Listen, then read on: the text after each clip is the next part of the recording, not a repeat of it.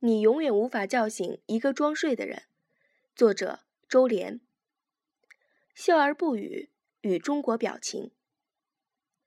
在前不久的南非世界杯足球赛上，裁判的各种错判漏判层出不穷，以至于常常听到央视解说员这样描述受害方主教练的反应：先是狂怒不已，然后无奈摇头，继而怒极反笑，最后则是笑而不语。这样的心路历程，我们再熟悉不过。尤其是最后那个表情，充满想象力的中国网民们，甚至为他创造出了一个 “Made in China” 的英文单词 “smileless”。这一神鬼莫测的表情可以出现在任何场合，比方说某报发表文章，被圈定的黑老大到底有多黑？有网友回曰：“笑而不语。”某专家谈民主的中国经验。解析中国为什么没有出现权力超速和民主失败？一片叫骂声之中，依旧能够瞥见笑而不语的网友打酱油飘过。本该愤怒，却无怒气。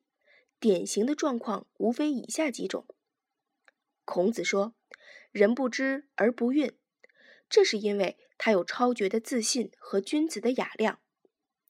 凤姐。人皆知而不愠，分明是自我认知发生了极大的偏差。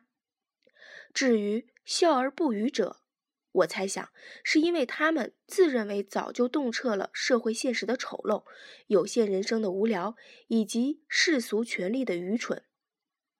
钢七连的口号是“不抛弃，不放弃”，笑而不语者正相反，他们信奉“不纠结，不纠缠”。这其中不仅有世事洞明的心照不宣，更有人情练达的隐忍不发。在某种意义上，我承认，比起愤怒与暴力，笑而不语，没准儿是一条更好的自我救赎之路。愤怒虽然可以最大程度的被共享，却不会因此造就一个共同体，而只能造就一个暴民团体。他在摧毁一切秩序的同时，也将吞噬每一孤独个体的灵魂。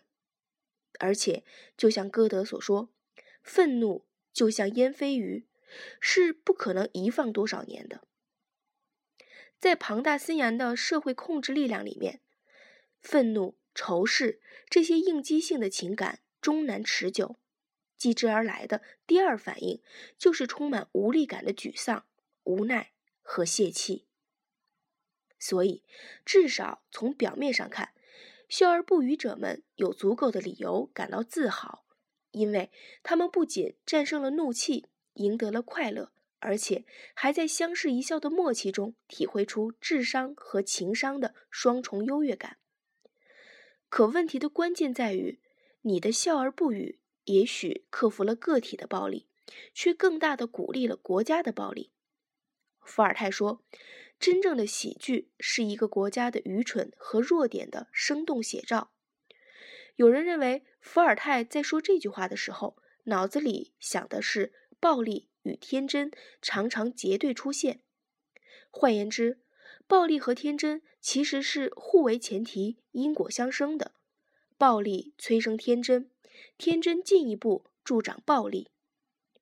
如果这个说法没错，那么几年前的艳照门无疑上算的是一场真正的喜剧，因为它至少为我们留下了两条最生动的时代注解：一个是很黄很暴力，一个是很傻很天真。是造句如下：中国股市很黄很暴力，小散们很傻很天真。中国足球很黄很暴力，球迷们很傻很天真。中国楼市很黄很暴力，房奴们很傻很天真。当然，笑而不语者一定会拒绝对号入座，在他们看来，尽管上位者很黄很暴力，自己却不傻不天真。何止不傻不天真？简直就是众人皆醉我独醒，举世皆浊我独清。然而他们没有想过，历史往往不会精挑细选，为每个人的功过得失仔细打分，而是一股脑的进行打包处理。